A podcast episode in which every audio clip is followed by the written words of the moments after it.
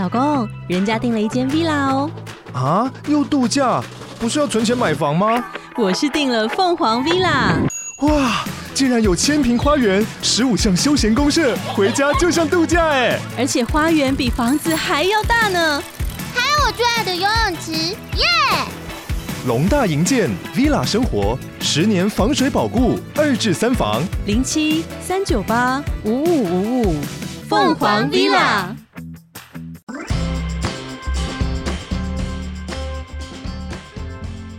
大家好，欢迎来到牛的纯粹不理性批判，是鲨鱼。今天想要跟大家分享的是我看完一本书之后的读书心得，还有一些摘要跟大家分享，把精华跟大家说，这样大家就不用自己花那么多时间去看那本书了。对，然后呢，我这本书也是在 Audible 上面用听的方式把它看完的。对，所以说，嗯，原本的话如果没有这个东西，我应该没有机会就是做一个书的。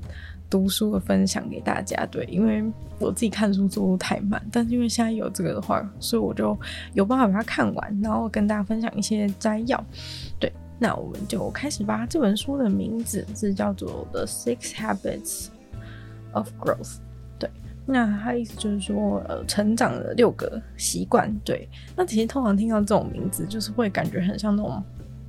什么通往成功、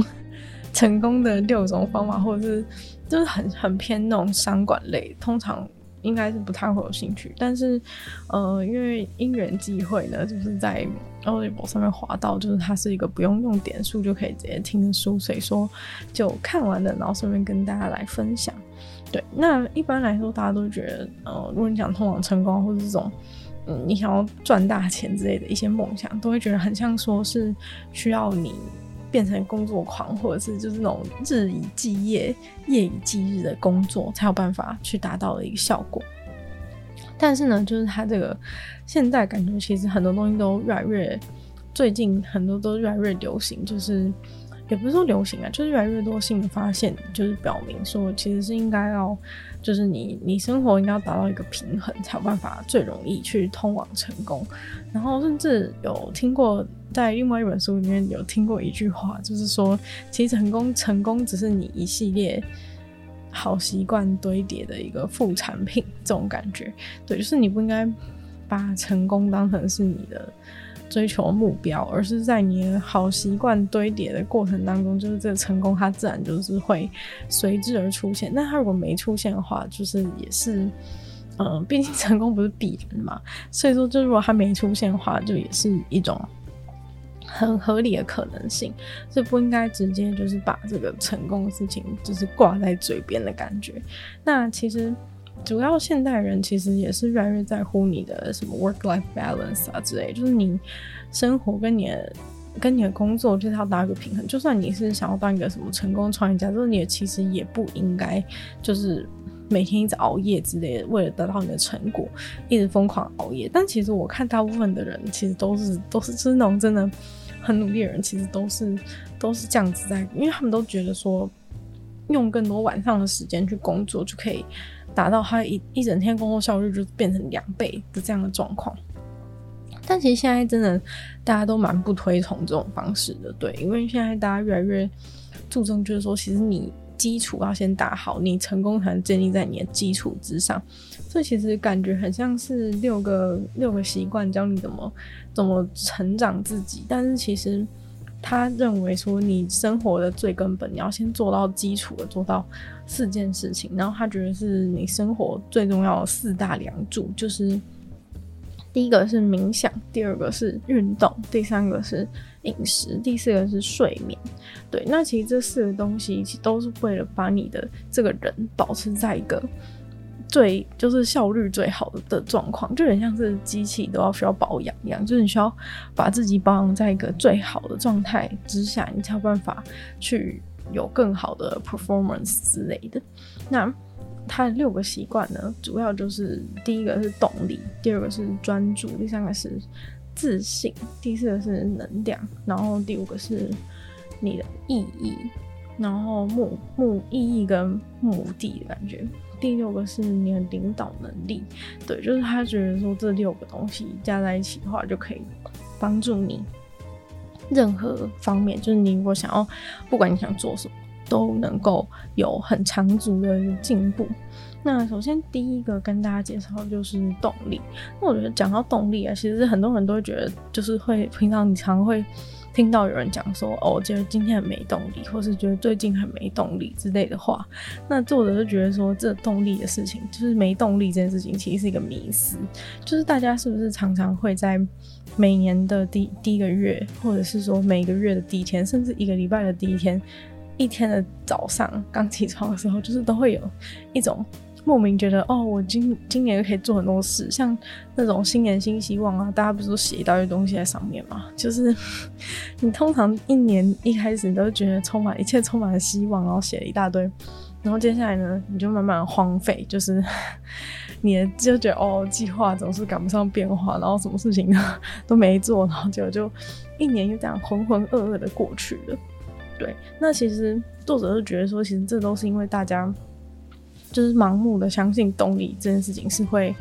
会浮现的。那虽然说动力确实会容易这种在就是一开始的时候，就是第一年的第一天、一个第一个月，或者之类的这种时刻会自动浮现。但是其实如果你仰赖这种薄弱的动力的话，那你永远都成不了大事。就是作者是觉得说，动力这种事情，就是它不是一个自然一直生成的东西，是你在你需要动力的时候，你要去把它召唤出来。这样听起来很怪，但其实简单来说就是，嗯，其实你通常会觉得一年第一天会觉得很有希望，是因为你觉得哦，一切都还没开始，所以呢，你就会莫名的对自己有某种某种信心，觉得说今年可以做到是这种时候，你就会产生动力。但是其实其他时候呢，其他时候就没有办法讲，因为其他时候通常已经很多时候。嗯，可能都已经过，比如说你今年都已经过到六月了，你就会觉得啊，我今年目标已经达不成，这种感觉就是你会很容易有这种心态出现。那他觉得重点就是在于说，你要随时提醒自己，就是你的目标到底在哪里。就是你一开始的时候，可能一第一年第一天就觉得，哦，我今年就是想要就是达到达到，就是可能你想要出国几次之类，但是可能已经到。已经到月到年终了，然后你就觉得哦，我一次都还没出国，我觉得我不可能再剩下半年出国十次。但这种时候就是他觉得，比如说一月，然后过到二月的时候，你已经开始失去失去原本的动力，你就应该问自己说：我今年想要达到什么目的？就是到底想要达到什么目标？就是你要去回想自己。那他觉得说，如果你遗忘这件事情的话，最好就是你在你遗忘的时候，你就大声的把你原本的目标讲出来。他觉得就是把这个目标讲出来这件事情，是可以很大的帮助你把你你真的想做的事情做到。因为他觉得原本就是你已经渐渐不想做的原因，就是因为你渐渐觉得好了，其实那目标没达到也没什么关系，然后你就渐渐放弃这种感觉。但是如果你每天，例如说他建议你每天早上起床，虽然听起来很白痴，但他就是说，呃，重点是你每天早上起床，就是你把你把你的目标就直接讲出来。那你把你目标讲出来的时候，你每天都讲一次讲一次，就是从由外而内的，就是去洗脑自己的感觉，就很像，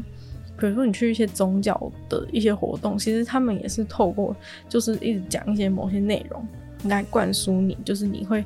渐渐潜意识的就相信，或者是你从小到大就一直有人灌输你说你要好好读书，其实你就是因为这样，所以才潜移默化，就是会觉得这是一个应该做的事情。对，那如果你把就是你的目标变成让你觉得自己觉得说那是你自己应该做的事的话，那其实你就会更容易的去实行，而不会一直就是停滞不前，觉得说算了的感觉。那其实这个就跟就是。呃，养成习惯很很就是提到了一个重点是说，嗯，如果你你一直觉得说是你跟那个目标之间有一个很遥远的距离，就是你不如就是就是把自己定位成就是会做这件事情的人，这样子你就会更容易去达到你原本想要做的事情。就你就当你觉得你本来就是会做到那种事情的人的时候，你就可以做到那件事。然后他就觉得说，这个动力的事情其实是在于你要去。把自己的那种雄心壮志给提起来的感觉，就是，诶、你要是回想起一开始那种第一天的那种雄心壮志，你要时不时的在你动力可能感到低落的时候，就去召唤它，把你的雄心壮志给召唤出来。就是就是，例如说，你可能就会跟自己说，你不是想要怎样怎样吗？你不是想要怎样怎样？就是你的理想生活到底是怎样？就是你把你的理想生活就是讲出来，理想生活想象出来之后呢，你在你就是低落，比如说遇到一些挫折的时候，然后再把自己的雄心壮志再再把自己的理想生活都大声讲出来，说我想要的就是，比如说买一个房子，或者怎样，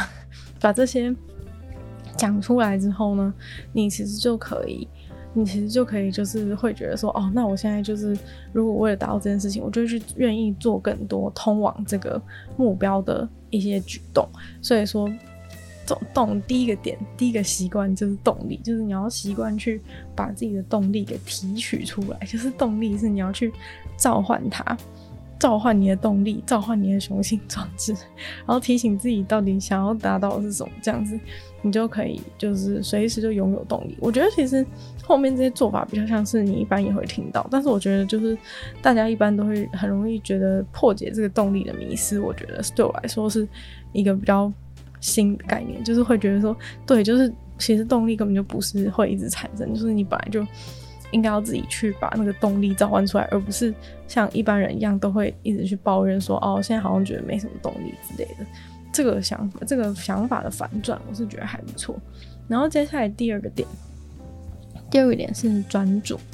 第二个点，专注这件事情呢，听起来好像就是说，哎、好像好像是哦，平常做事要专心啊之类的，就不是这样的意思。这意思的话是比较浅层，确实，如果你做事专心一点的话，是对于你各方面的成长或者效率都可以比较快。但是他这边的专注更像是说，你要有意识的去安排事情。就是很多人可能会觉得说，嗯，安排事时间很花时间。就是我一开始其实也这样觉得。像我以前就是在在跟大家分享那个就是用形式力规划时间啊的一些方法之前，就是我也是觉得哦，与其花时间在这边安排事情，不如就是直接去做完，这样不就有更多时间吗？就我觉得我以前也是这样想，但是其实他这边就提到就是这个专注的这个习惯里面就提到说，做计划这件事情是如何可以帮你制造更多时间，就你觉得说。你好像就是被计划，很多人都会觉得不喜欢计划，原因是因为觉得计划让自己有一种不自由的感觉，就是因为我做这计划之后，就好像要按照这个计划去进行，就觉得哦，好不自由。但是其实实际上呢，就是作者认为说，你如果做越多计划，其实你是越自由，因为你做这些计划之后，你就可以反过来获得更多的那个自由时间。这就很有点像是信用卡，就是。买越多回馈越多，刷越多回馈越多那种感觉，就是你越去计划它，你就越能够从这个时间表面挤出更多空闲时间去做你喜欢的事情，或是休息，或者是你其他的休闲娱乐，而不会把你的整个时间都被迫，就是你为了达某目标，然后完全平常失去兴趣，就是都不能做自己喜欢的事情。这样子的话，其实也没有办法，就是通往，就是是就没有办法是一个长久之计，因为你。就是人都还是需要休息。如果你把所有时间都安排在做最累、然后最辛苦的一些工作，其实你久了之后，很快就会就是殚精竭竭，然后你就不会再继续想要做、想要达到你原本的目标了。那所以说，其实专注这件事，这重点是在于说，它是专注在就是真正重要事情。就其实我们生活中就是有很多时间是，就是都拿来做一些不重要事情。那大家最常做的不重要事情就是滑 IG 啊，这种是最不最不 最不重要的事情。但其实你想想看，你每天就是花多少时间在滑那些社群软体？那如果你懂得做越多计划，然后你知道说今天要做重点什么，其实专注的专注的关键就是在于说，你要去找出。比如说，你今天最重要的任务是什么？然后你其他事情假设没做完就算了。那你最重要的事情是什么？你最重要的那一件一定要做完。就是你把你专注在你真正重要的事情，那其他事情也许就是都是可以有排开的空间啊，或者怎么样。然后接下来就是第二个点，可能就是说。嗯，你要专注的有意识。其实我觉得这个专注更像是说有意识的去安去要去知道一些事情，有意识的去安排事情，有意识的去感受你的生活。那其实第二点，它就是说你就是最好是可以每天写日记。那其实像我小时候就是非常排斥写日记，因为我觉得写日记是一件很白很白痴的事情。就我小时候不懂为什么要写日记，就觉得写日记好像是一个很很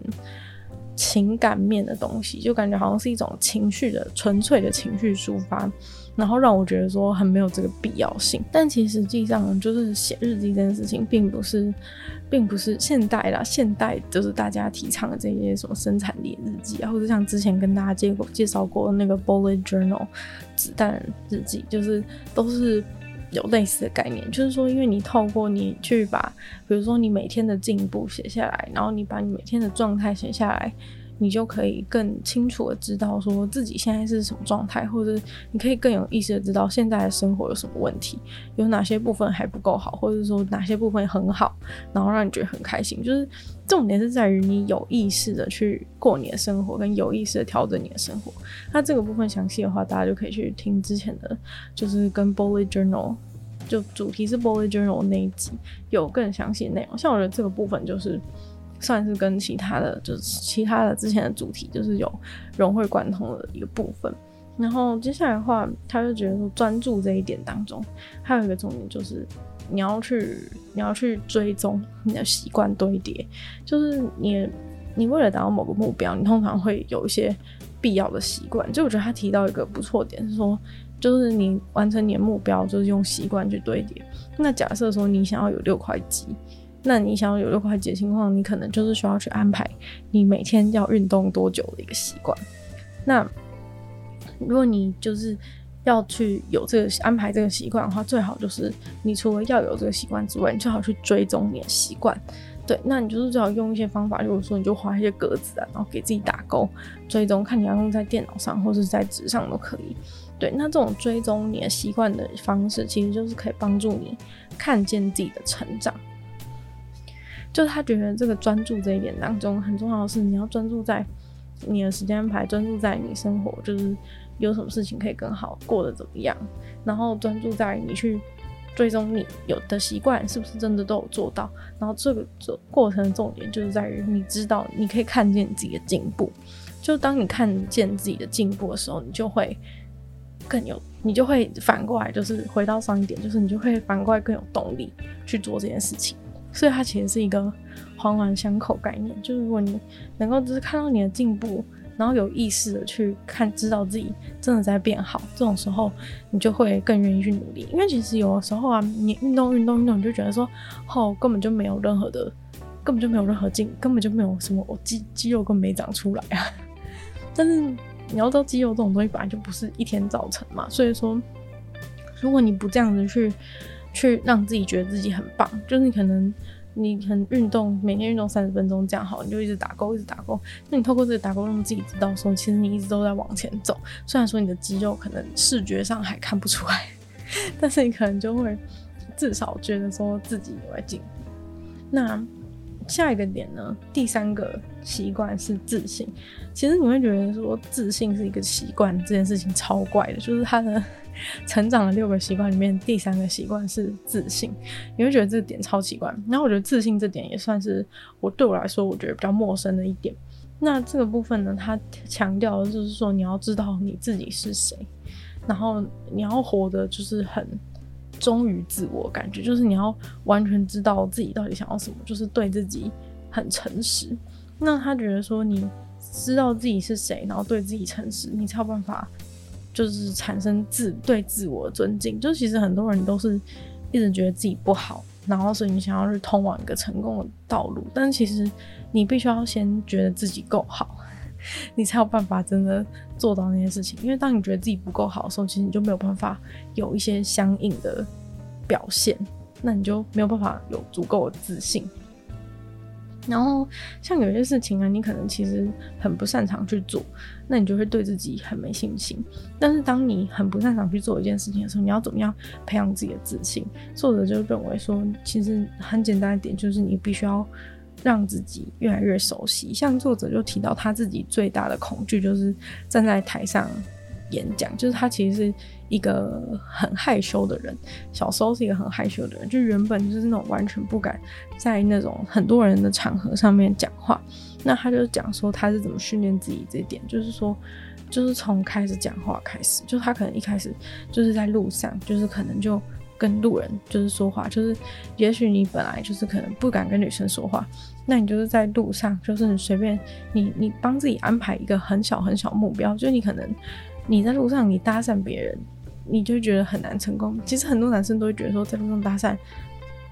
就是我一定是因为我长得不帅，所以路上搭讪才不成功。但其实并不是这样，是因为在路上搭讪别人成功，就算是那种顶级帅哥，顶级帅哥在路上搭讪别人，成功率也是只有十分之一。那如果你根本只尝试一次，然后你还只是一个普通人，那你失败就是一很正常的事情。所以说，它的重点就是，呃，你每件事情都是需要需要练习的。那你要怎么帮助自己越来越熟悉？就是。你可能从在路上，就是你就跟对方说嗨，就是嗨你好，这样子就跑掉。就算你一开始真的很害怕，你就是开始练习说嗨你好，然后就跑走这样。虽然说会被当怪人，但是被当怪人又怎样？甚至就是你进步的一个路程嘛。所以说你就是在路上，在路上跟别人就是哎，在接下来你可能就变成说嗨你好，我叫什么名字，然后跑掉。就是你从这样子慢慢的累积，慢慢累积，你就会开始能够越讲越长的内容。因为其实害怕讲话的人都是，嗯，可能讲一两句话就觉得太紧张，然后讲不下去。所以说你一开始就从很短的开始讲嘛，你很短的开始讲，然后讲越讲越长，越讲越长，然后接下来你就可以比较自然的跟对方讲话。一开始你就说嗨你好，然后跑掉，然后口气又很紧张，别人一定觉得你很怪。但是就是没有关系，作者就是说没有关系，就是他自己也是这样练习过来的。就是久而久之呢。你就会变得很自然的跟别人见面，然后侃侃而谈，然后甚至到台上也是可以这样。就是你必须要每一次每一次的这样子越来越熟悉，越来越熟悉，然后得到这个就是去上台演讲的技能这样的感觉。那所以其实。问题就是要怎么要怎么培养自信？很多人都说要怎么培养自信。那嗯，培养自信之前，一定是你会有一个对自己的怀疑嘛？就是比如说像刚刚那个案例，就是作者就是怀疑自己上海演讲能力，怀疑自己跟别人讲话能力，他就是有这样子自我怀疑，觉得自己做不到。那接下来呢，就是你一定要去找一个行动。就我觉得大部分的人的问题就是在于说，大部分人都。可能意识到自己有什么问题，但是呢，就都不去改变，就觉得说啊，我就是很不擅长怎样怎样，或者我就是很不会做那事，我就是没天分或怎样。其实大部分人都会讲这种话，但是就是你跟那些成功人差别就是在于，就是别人就是会懂得在觉得自己不擅长某件事情的时候，马上就有采取行动，做一些能改变的事情。例如说，像作者超害怕跟别人讲话，可他马上就在路上跟别人自我介绍，就他就做这件事情。然后最后呢，你就可以赢得就是你自己。其实自信的背后，作者认为自信的背后就是你相信自己这件事情，就是你对你自己的一种信任。那如果你有办法信任，你信任你自己做得到某事的话，你就会自然的产生一种自信。就是我觉得这部分是他讲的真的蛮有道理，就是。很多时候你会觉得说，哦，要怎么假装自己有自信或什么？但是自信这种东西是很难假装，就是唯有你自己真的相信自己做得到的时候呢，你才会有自信。所以说，我觉得他这个方法是很好，就是对，如果你对某方面没有自信的话，其实你用这个方法去做的话，你渐渐的开始信任自己做到，你就会有对自己有信心了。然后他还有讲到一个问题，就是说很多人没有自信的原因，是因为他太关注在自己的事情身上。就是很多人会一直一直觉得拿放大镜检视自己说，说啊，我就是怎么样，我就是怎么样，然后一直无限的就是在内观自己，就是一直无限的拿放大镜、拿显微镜看自己的一些有的没的缺点。然后作者就认为说，这其实是一种自我过度沉浸，就是你过度的沉浸在自己的世界里面，觉得说。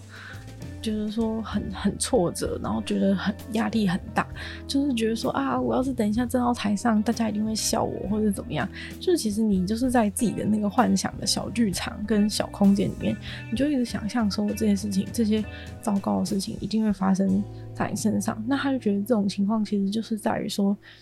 嗯，你会崩溃的原因，其实是因为你你 focus 在太多在自己的身上，就是其实。根本就不需要那么在乎自己的，比如说哦，什么有一根多一根胡子没刮，或者是有一根睫毛没刷到之类，就是你就是过度关注在自己身上，导致自己崩溃。然后呢，沉浸在自己世界的还有其他其他的就是你要怎么逃，怎么逃离这个沉浸在自己世界的方法，其实很简单，就是你去转而去看看别人的。你去看看别人的热情，或者说你去看一下别人，你观察一下周遭的人。诶、欸，比如说在你后面，在你前面演讲的那个人，他演讲的时候是多么的有热情，然后就是讲的话就是怎么样怎么样，去欣赏别人的优点。就是你要对其他人开始感到兴趣，就是他觉得那种小剧场很多，然后一直活在自己世界的人，就是都过度的关注自己，而不去看看别人。就是你多看看别人，多在乎别人的状况，你就会感，你就会意识到说，哎、你就从别人身上，第一点从别人身上学学到很多，第二点你会发现别人也不是无所畏惧，其实别人也是跟你一样，就是你何必为什么就是把所有的焦点全部都放在自己身上，然后觉得自己一定会失败这种感觉。那如果你真的很紧张的话，就是作者教你一个很简单的方法，就是你专注在自己呼吸上，就是他说他每次上台演讲之前，就是一定是这样。就那种一直深呼吸，然后专注在自己的每一次的吸气吐气之后，就可以更好。那有人就会问说，那这种都是从那种超没自信到变成有自信，那如果我想要变成那种台面上那种超级有自信的人的话，我该怎么做？那如果想变成那种台面上超级有自信的人，他认为说你就是要做到更深层，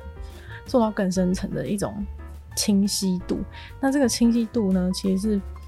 对于你自己的一种清晰度。像前面不是有讲到说，你要知道你自己是谁，你想要什么，你才有办法表现出一种自信嘛。那这边你要更清晰的知道，你要很深度的拥有自己的信念，因为其实你很清楚你要的是什么，你有很强的，你有很强的的价值观，很强的目标，很强的人生观的时候，其实你就会自然的透露出这种。高人一等自信，讲高人的有点怪，就是进阶的自信，就是更像台面上那些那些人物的一种自信。就是说，你完全知道，你完全清楚自己是谁，然后完全知道自己想要达到的是什么。这种情况之下呢，他他如很简单一个，他作者提供一个很简单判断自己的方式，就是说，你用三个词来形容一个你理想中的自己。那如果你用三个词来形容理想中自己，然后如果你认为你完全就是这三个状态，就是或者说你完全就是朝这三个状态去塑造自己的情况之下，其实你就会很有自信。就是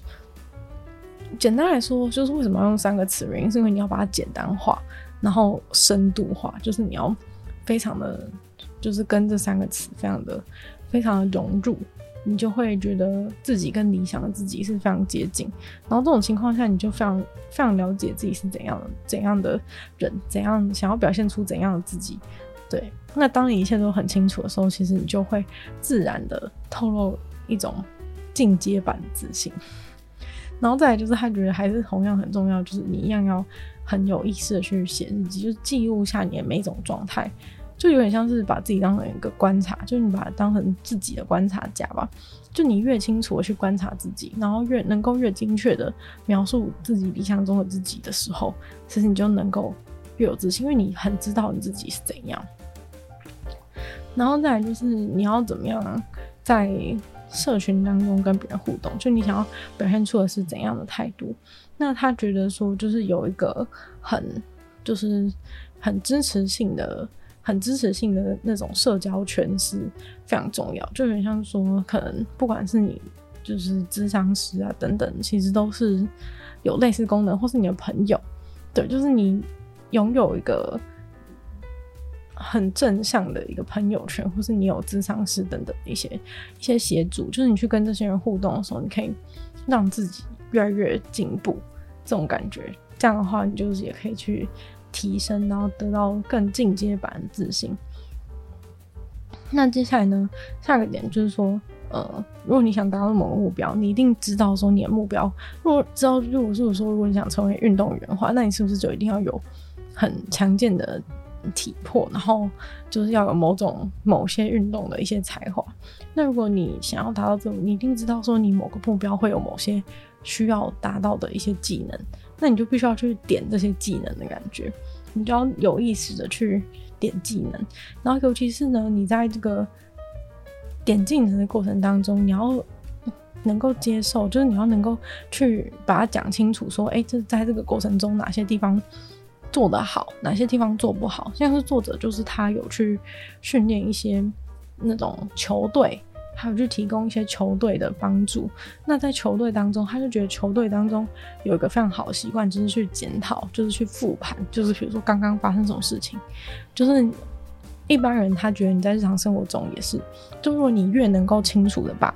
你。就是刚刚做了什么事，今天做了哪些事情，哪些事情做很好，哪些事情做不好，那做好的事情要怎么要怎么维持，或是怎么更好？那做不好事情要怎么改善？就如果你能够很诚实的去面对，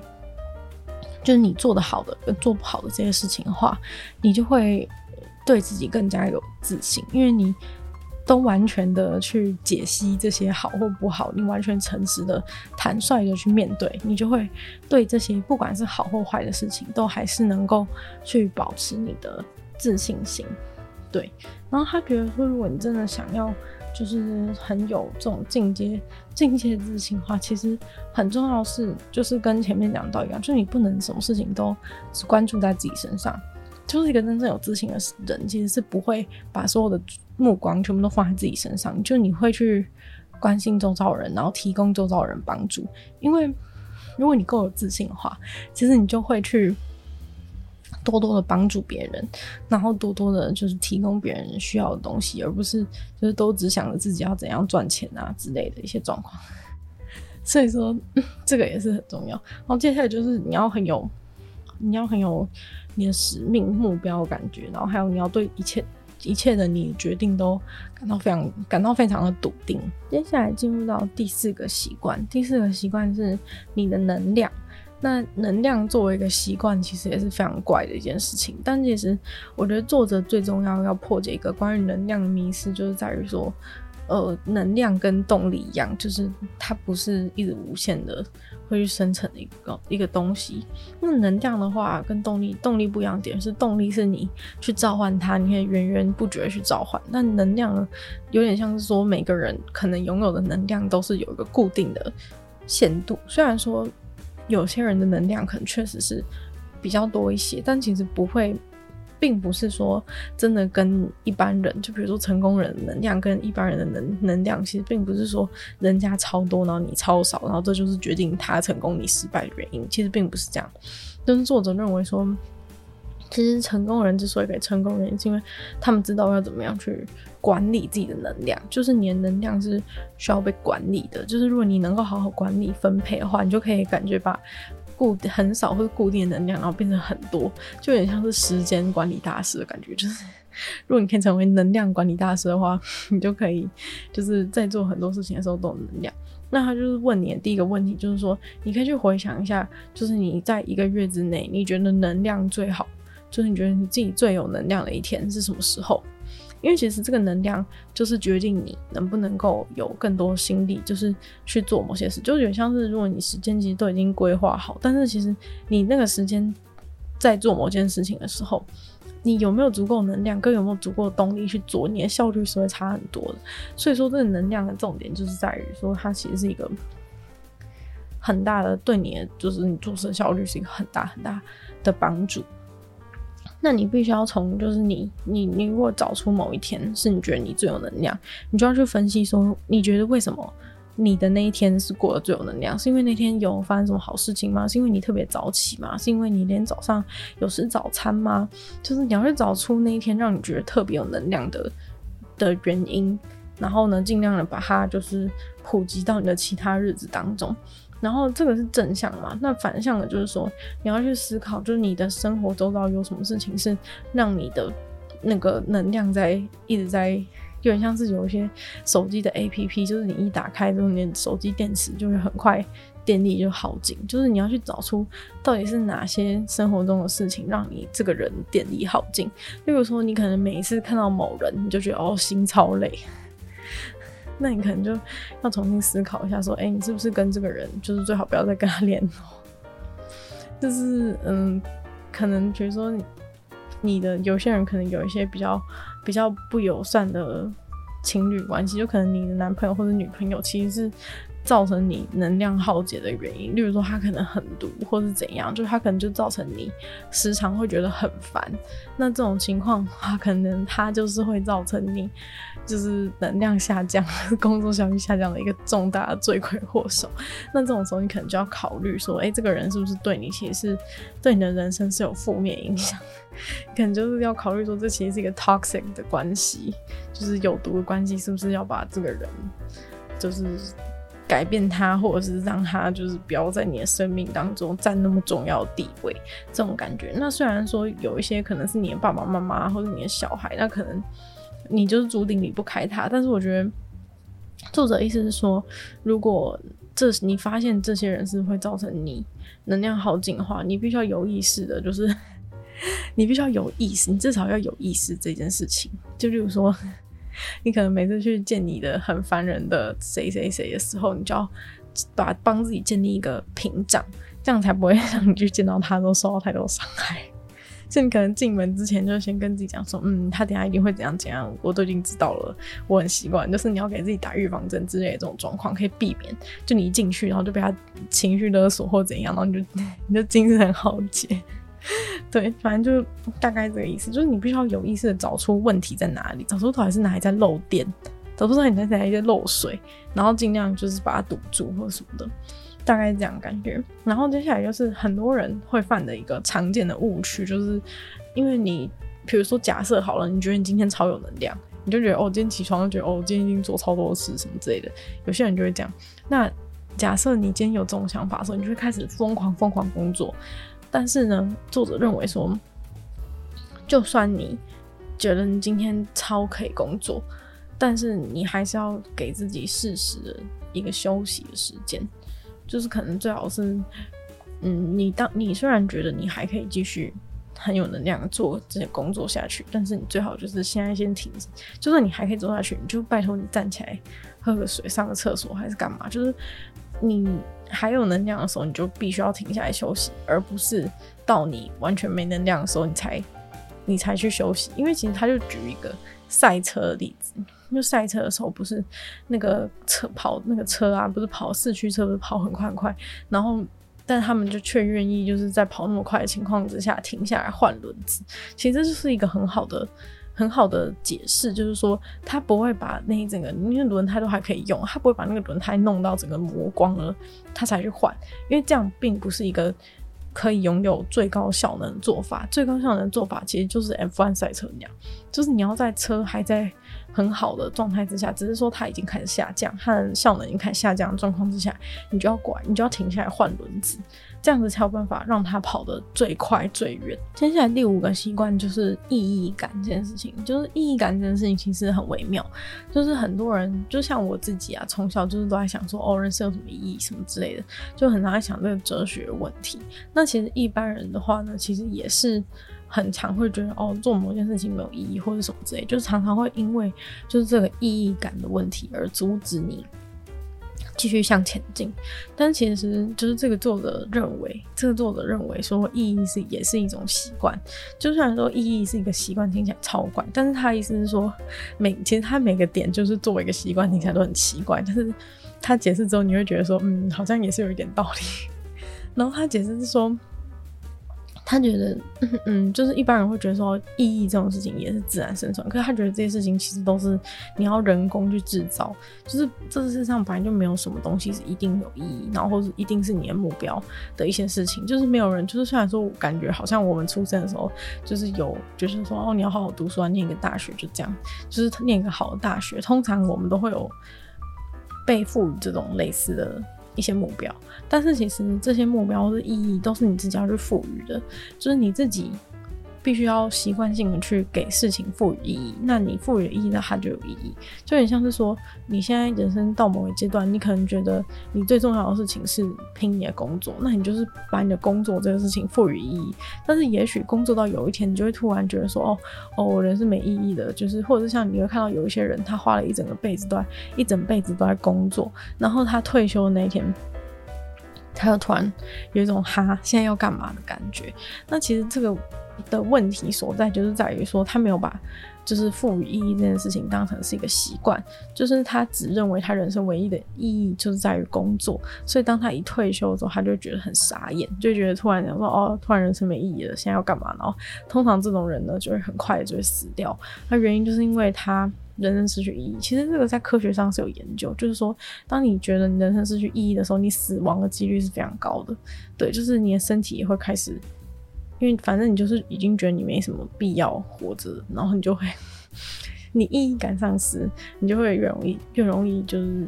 比较容易就是在遇到疾病的时候，可能就无法抵抗，然后就或者是你的身体根本懒得抵抗，就直接死掉。